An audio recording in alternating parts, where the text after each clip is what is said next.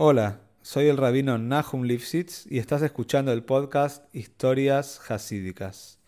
La idea de este proyecto es difundir las enseñanzas de estas maravillosas historias e inspirarnos juntos a seguir creciendo. Si querés dedicar una historia y apoyar a este podcast, podés comunicarte al mail que figura en la descripción de cada capítulo. Muchas gracias por escuchar y que lo disfrutes. Ahora que estamos a unos pocos días después de Hof Ov, del 20 de Ov, Istalkus de Relevitchok Schneerson, el papá del Rebbe, vamos a contar algunos maices en donde el cual el estaba involucrado. Había un Josid que se llamaba Reb Oiser Vinikortsky. Él era un Josid ahí en Rusia, en la ciudad de Katrinoslav, donde el papá del Rebbe era un Rob y le había llegado la carta informándole ya varias veces que tenía que presentarse al ejército ruso para alistarse. Como sabemos, los Yehudim hacían todo lo posible para no entrar al ejército. Primero porque realmente las guerras eran muy peligrosas. Los Yehudim, cuando eran destinados al frente de batalla, lamentablemente muchos fallecieron. Y también porque vivir una vida de Toire en el ejército era muy, pero muy difícil. Entonces, este Josi Reboiser estaba desesperado, ya era la quinta vez que llevaba la carta, no podía negarse a visitar el cuartel, si no lo podían venir a buscar, lo podían meter preso. Ya no sabía lo que hacer, estaba sufriendo de la situación y decidió ir a visitar a Relevik. Leivik lo escuchó y se dio cuenta que este José estaba en un sufrimiento, una pena muy grande. Y le dijo así, mira, yo te voy a decir exactamente qué hacer, vos vas a hacer de acuerdo a lo que yo te digo, y Mirta ya va a estar todo bien.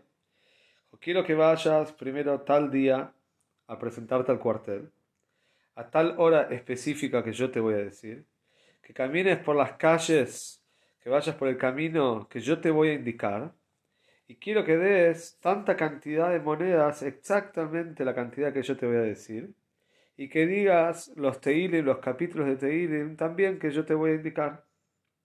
Si cuando llegues al cuartel después de hacer exactamente lo que te dije, quiero que en ese momento, antes de entrar, estés pensando, te mentalices en el nombre de Hashem. Y solamente después de eso, por favor, entra al cuartel del ejército para que te revisen y vean tu caso. Y Beserat Hashem no te va a pasar absolutamente nada. Este Josi Reb por supuesto, hizo exactamente todo lo que le dijo Reb Leivik. Cuando llega al cuartel para la revisión general, para saber eh, si el ejército tenía, estaban los médicos, y tenían que revisarlo, y decidir si era un soldado que apto para el ejército, por supuesto si tenía problemas de salud o al ejército no le servía, lo dejaban libre.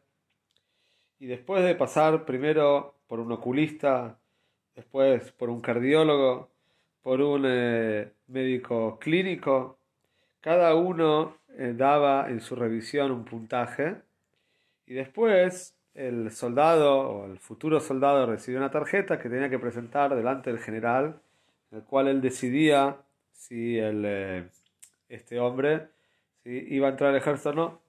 Cuando lleva la tarjeta al general, después del puntaje de todos los médicos, el hombre le dice, ¿qué te pasa? Sos un pobrecito, una lástima, pobrecito.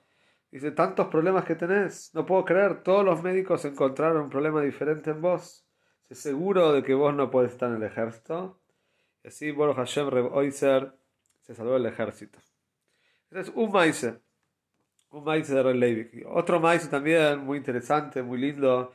Se ve el Abasisro de Leivik. Como sabemos, Leivik fue a la cárcel, Falgolus, por Mesirus Nefesh, en Tirimitres y por ayudar a los Yehudim. Por supuesto que si él no se hubiera sido esforzando en hacer a Focha Mayones, de seguir difundiendo Toire y Hasidus en Rusia, seguramente no le hubiera pasado nada. Pero él decidió ir por el camino de Tirimitres y de Mesirus Nefesh.